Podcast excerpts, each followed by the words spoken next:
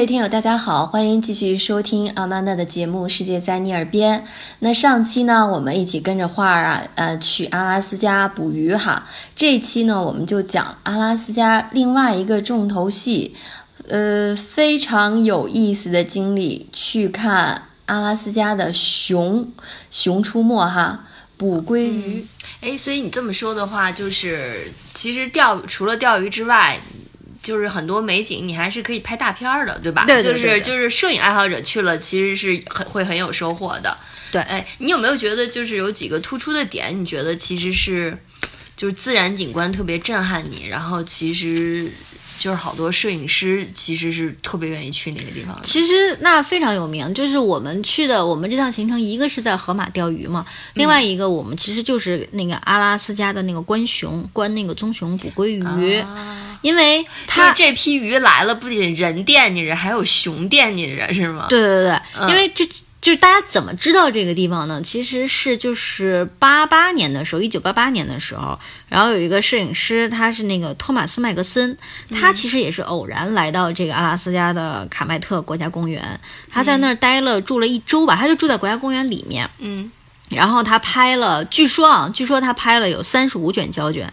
然后六周以后呢，他把这个胶卷洗出来，因为那会儿很早，还没有数码这些东西。六周以后他回去，然后他洗了照片，发现他拍到了一张呢，就是阿拉斯加的棕熊站在这个一个小瀑布的上面上游，然后这个鱼呢，鲑鱼在回游的过程中，正好从差不多这个落差可能在一米多左右的一个落差的，它从这个下游要蹦到这个瀑布上游去的这个瞬间，然后棕熊正好。一口叼住了这只鲑鱼，他拍到了这个瞬间，然后当时他是无意之举，然后洗出来才发现，对，洗出来才看到他才真正，因为以前我们用胶片的时候都是看不到现场，对 对对，他 可能自己看到，但他并不确认自己能不能抓拍到那一瞬间，对。然后，但但是这张照片呢，其实就是特别轰动当时。然后这张照片后来被命名为叫做呃 Catch of the Day。其实我们去很多餐厅的时候，你都可能那个见到过这个。为什么呢？因为很多海鲜餐厅它有它有一个选择，就是 Catch of the Day，今日现捕，就是今天今天现捞上的这种海鲜是什么就是什么。对。但是因为这张照片特别有名，以及后来其实 BBC 他们也专门拍了阿拉斯加的那个。呃，春夏秋这么一个三部曲的纪录片，嗯，它就直接催生了阿拉斯加这个观熊捕鲑鱼的旅游项目。现在现在已经非常成熟了，经过了二十多年的发展。在这个观熊，就是现在大家都集中去那个小瀑布，小瀑布，嗯，它其实是在就在这个，不是会不会岸上人比熊多 多很多？呃。人对人肯定是比熊多，整个这个区域据说好像是有几十只熊这样的，三十多只熊。对，在这卡特麦国家公园。然后呢，嗯，他修了一些栈道，然后也修了一些观景台，在熊出没，特别是这瀑布平行的一个地方岸边上这块儿。然后他其实也有人员的限定，就是说，如果你一早直接去的话，因为它必须是坐水飞进去，水上飞机进去，再坐水上飞机出来。嗯，呃。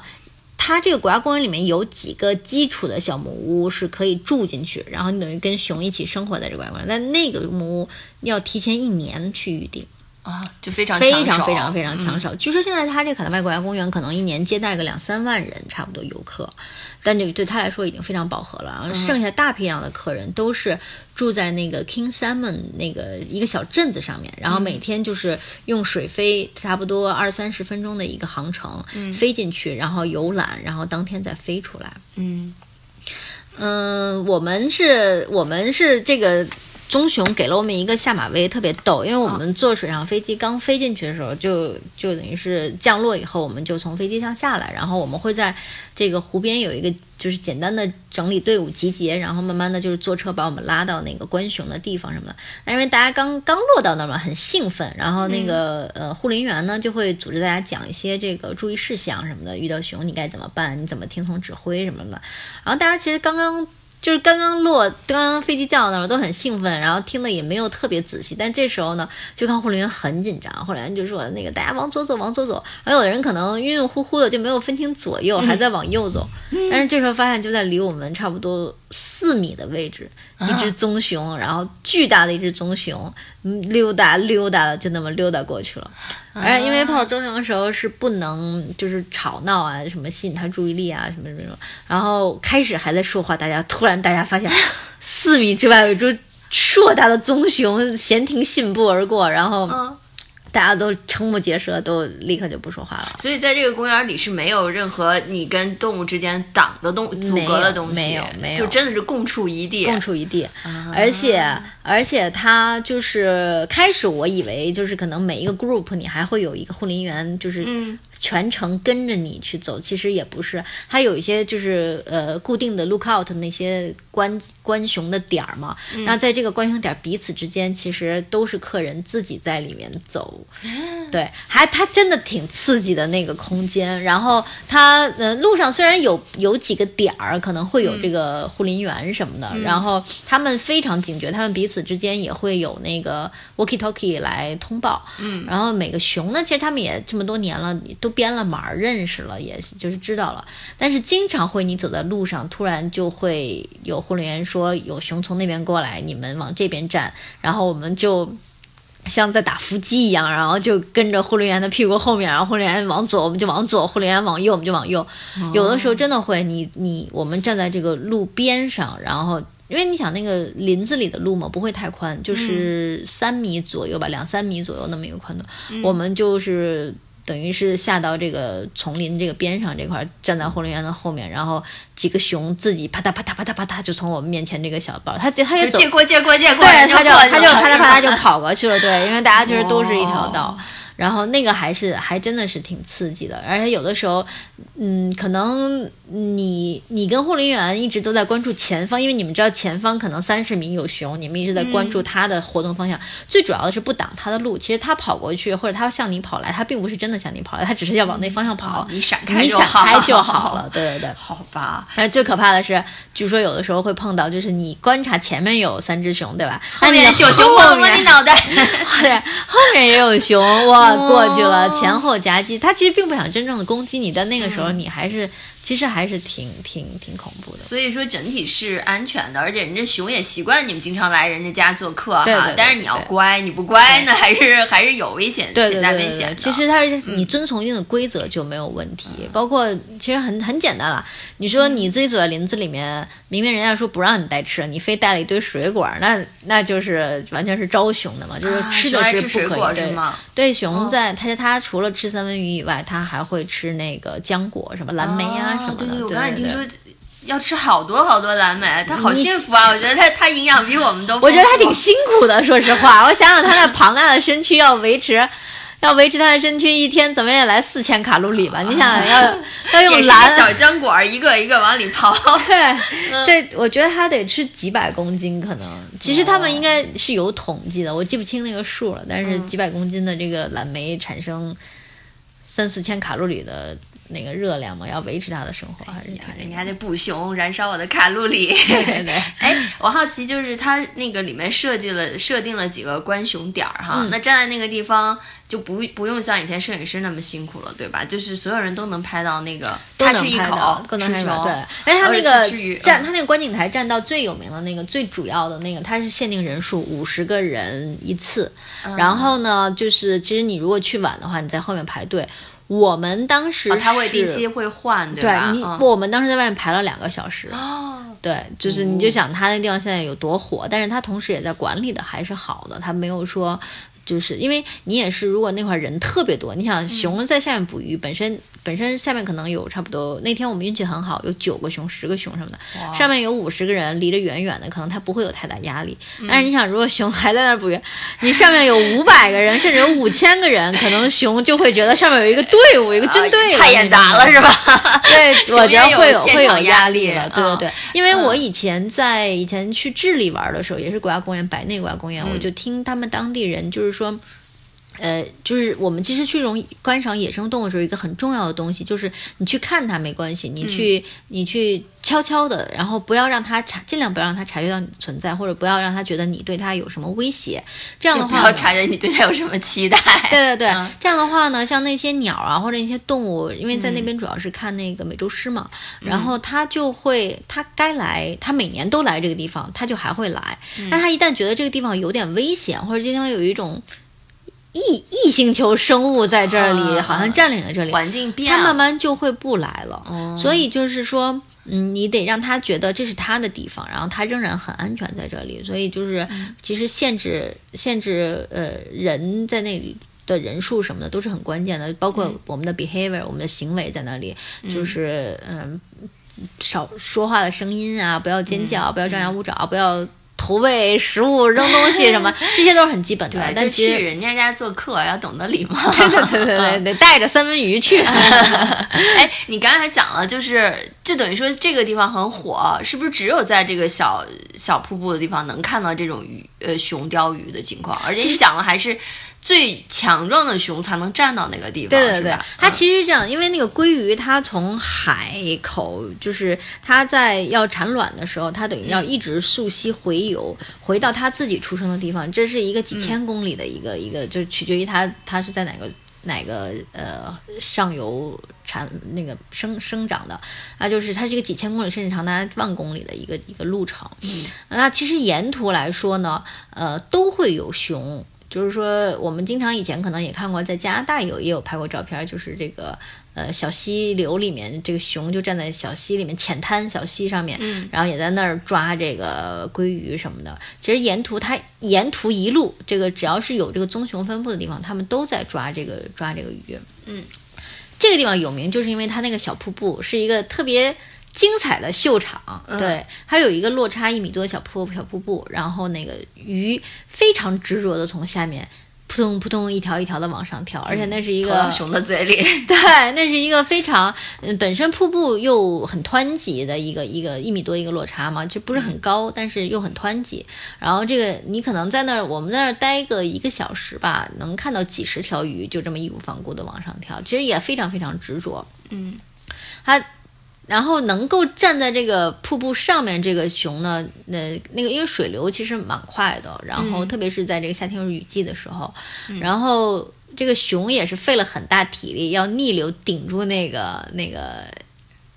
水流的那个、嗯。那个力道，扒在那个岩石扒在岩石边上，然后来一探口一探头的来抓这个鱼。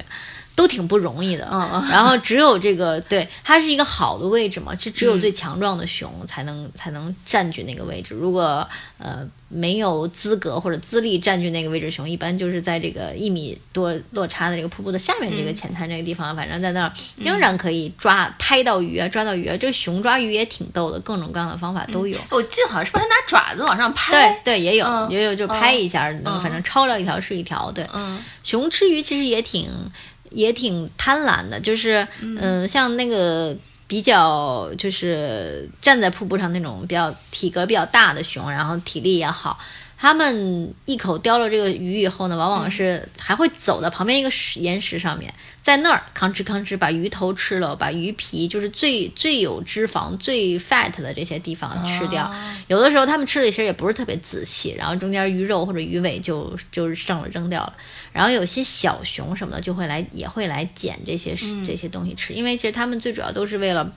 御寒是吗？最后这个机会要补充非常大的能量，然后就要过冬冬眠了，因为整个冬天他们都需要非常多的那个脂肪能量去那个什么。所以它就爱吃头和皮这种地方哈，对对对对哎，跟我们反着。其实何止是小熊，我觉得大家在下面捞捞鱼剩的那部分也挺好的。对鱼籽什么的，他们嗯都是就是最有最有营养的那部分，也其实挺聪明的，对对。嗯，然后他们在旁边那个小石板上吃完了以后，再溜达两步，又回到他原来那个瀑布那个位置，啊然后继续再再来下一轮儿。那不就是健身房吗？是不是？然后到那个健身房的餐桌哎对对，美食一顿，然后回去继续运动。对对对。嗯，哎，那讲了熊哈，那个，因为你刚才讲了，就是阿拉斯加还有好多其他有意思的动物。呃，你记不记得，就是最近在网上还有视频看拍到那个什么，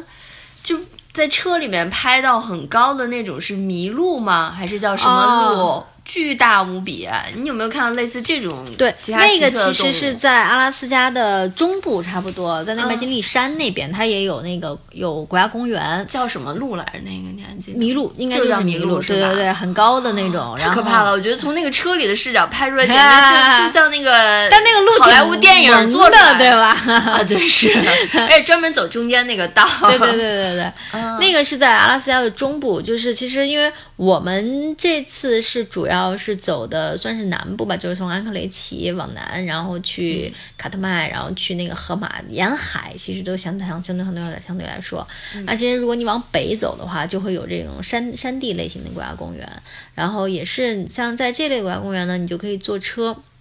然后在这个陆地的这个国家公园里面，然后来找，嗯，有它那边也有很多很奇特的动物。其实有些东西呢，它没有那么没有那么呃神奇，但是你可能也是没见过。比如比如像是麋鹿，你肯定没有跟它面对面这么这么巨型的这种大家对个眼儿，没错没错。然后像那个山猫什么的一种山猫一种。就是猫，但它体型非常大？体型体型非常大，可能有点像豹子，比豹子小一号，哦但是比家猫对那种那它没有攻击性吗？没有什么攻击性。通常哦因为在那个国家公园是你是会坐在车里头的，嗯，对，然后但是也是因为它们都是野生的，所以你看到它的几率真的是可能每一次每个人你看到什么都不是固定的，因为它不是动物园嘛，嗯你能不能看到，你能看到什么都对，看运气，看运气，啊对。有的时候其实，嗯，去看这种，就是特别是北美的这种和南美的这种国家公园，看野生动物是一个特别考人考考验耐心的东西，因为，嗯，有的时候啊，其实中国游客会会。就是对自然会缺少这种耐心，因为我们可能太习惯，就是哎、这儿到这儿来看这个，这个有，啊就是习惯到动物园看那种给你关起来，对，或者栖息地，或者有一种嗯。概念，比如说是特别容易的那种，比如南极看企鹅，其实就是这种概念，就是嗯。你不会看不到企鹅的，因为它有栖息地的概念。都，聚集在那儿，都聚集嗯。在那儿，对对对。然后比如说有些那个呃，比比如看在那个北美看那个。呃，有一种它那个牛 ox 那种牛，其实也它也有栖息地的这种概念，就相对容易。但是更多像像美洲豹啊，或者像是那个山猫啊什么这种单，就是它不是群居类动物，又都是独自活动那种。其实你能看到它这种这种运气啊，或者这种还是挺难得的。然后也要去学会欣赏那种就好了。嗯，你这次有没有就是看到让你还挺兴奋的？啊，我们看到海海獭，海獭。对，我们在希沃德那个地方，哎，我跟你说，就是什么海狮、海豹、海獭这几种动物，我就根本连图片上都分不清。海獭是一个特别搞笑的动物，它会。它会仰着在那个海里面，然后仰泳啊对对对，仰着在那儿，然后然后就像是自己，嗯，就像是怎么说呢，就是很惬意的在那儿晒日光浴的那种感觉。真的啊对对对对哎，对，不用滑动吗？它能飘着对它很多时候它没游，对它它没有在游动的时候，啊，哎，你有拍照吗？之后可以分享给我们的听友看。有的有的有的，嗯海獭，对，我觉得海獭海獭是我以前没见过，因为嗯，海豹、海狮、海豚、鲸鱼什么的，其实这些在别的地方也都见过，嗯然后呃还嗯那边也都有，对，但是嗯并不是我看到最精彩的那一幕，其实肯定有别人看到最精彩的一幕啦。然后，因为这每次运气都不同嘛，但是海獭我觉得很有趣，海獭海獭长得特别萌那种。哦哦，好，那我们到时候分享一下照片。嗯你就是在去，比如垂钓啊或者什么，坐在船上就看到了，是吗？对对对，我我们我们那个是在希沃德看做了一个冰川游冰冰川游船，哦，然后它专门呢就是也其实也是看峡湾野生动物的那种感觉的，嗯。哦然后还有那种就是那种呃，也其实也是在冰岛格兰峡湾地区才有的，就是那个一种鸟，就是那鸟吗？对，哦嘴巴黄黄的那个，其实冰岛特别多，那个叫叫海鹰，对，这种鸟叫海鹰。哦，哦，挺逗的。对啊它也有点萌长得那个嘴像鹦鹉的嘴。有点像，对，嗯它是它是它是海鹰嘛，它就是那种也是借了鹦鹉的鹰的那个名字，可能是。哎，这些是不是都都是吃以鱼为食啊？对对对对对，哦，那真是鱼还真是不够吃呢。那么啊，这个海獭叼着一个鱼，啊它养养在那里好逗啊，特别萌的哦它表情。有意思的。因为这个其实已经是快到码头的地方了。然后呢，这鱼肯定是钓鱼回来的人，就鱼骨头不要了，啊对对就扔在那儿了。嗯然后啊，这个海獭下午茶 是对吧？海獭就给叼走了。对，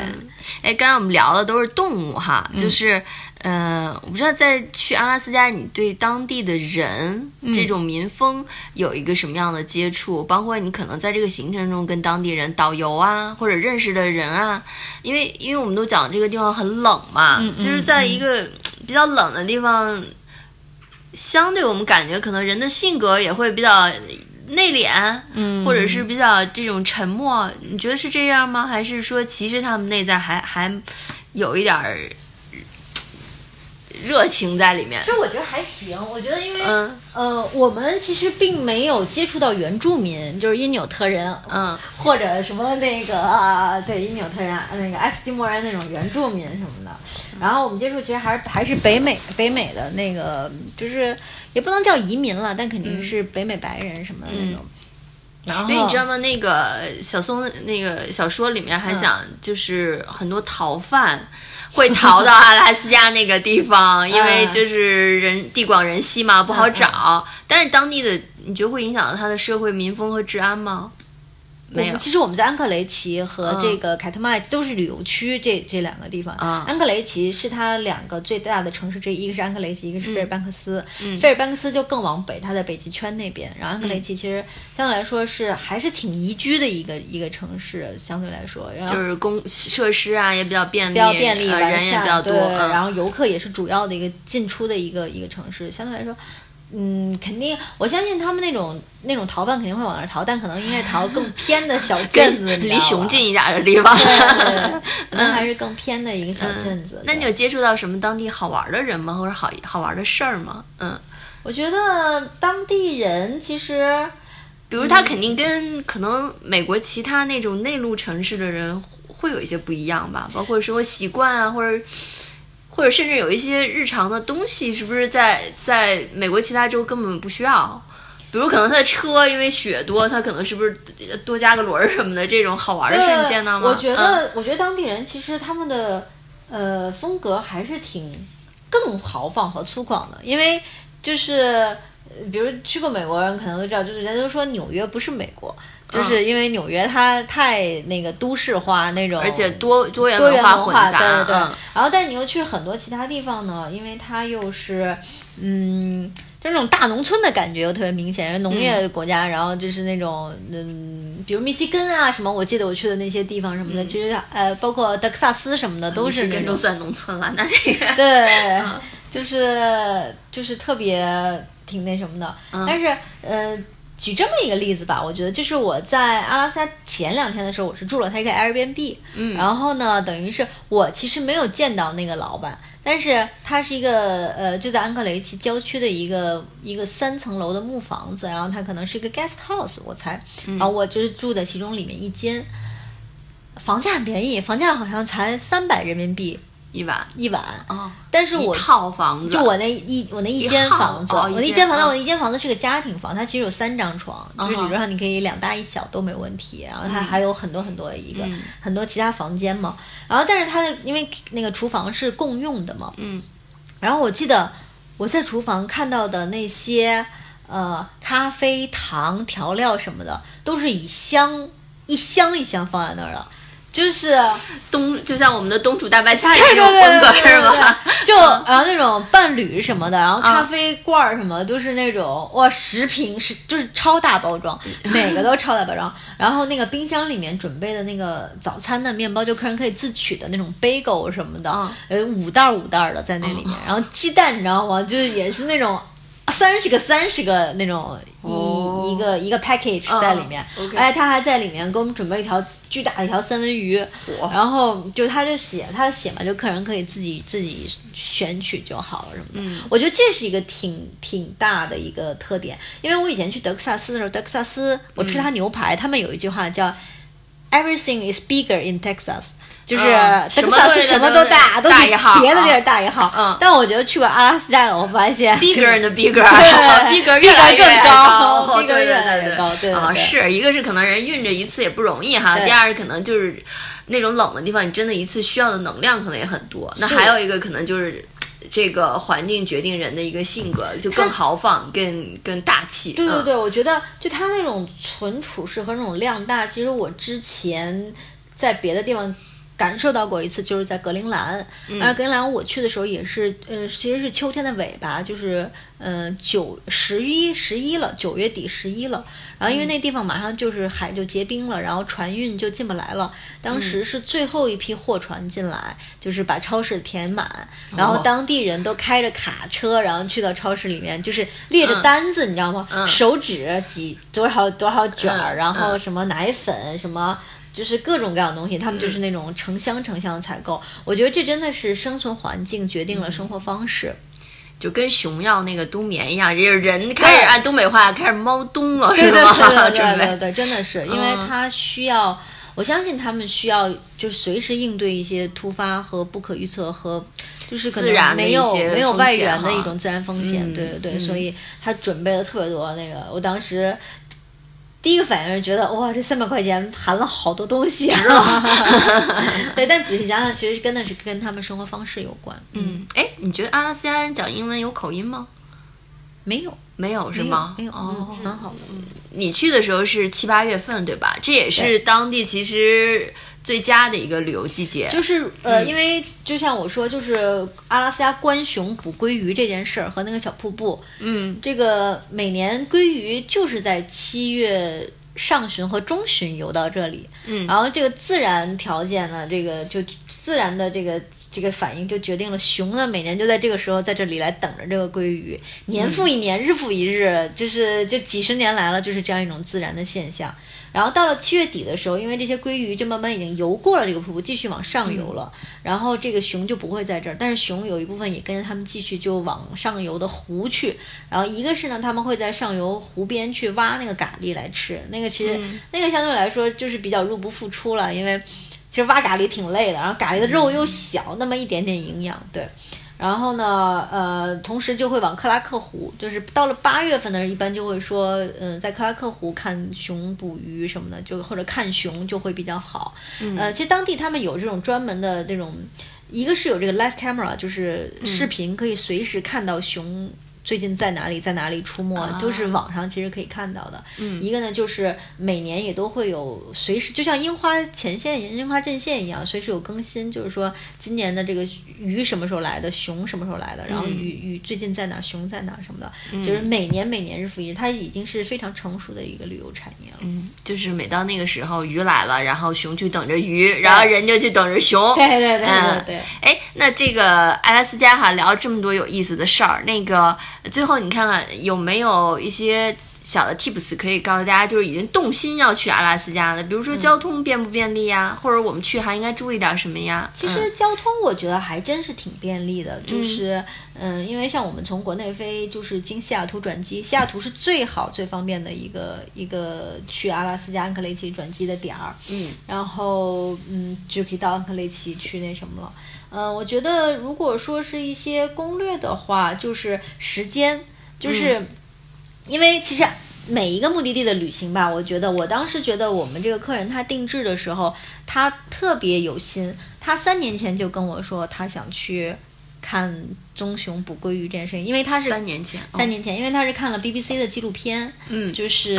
呃之后我们还我们可以给大家推荐这些纪录片啊，大家都可以去看看。对，嗯他是看了纪录片，他觉得特别震撼，他觉得这个整个这个自然现象这个事件一定要一定要。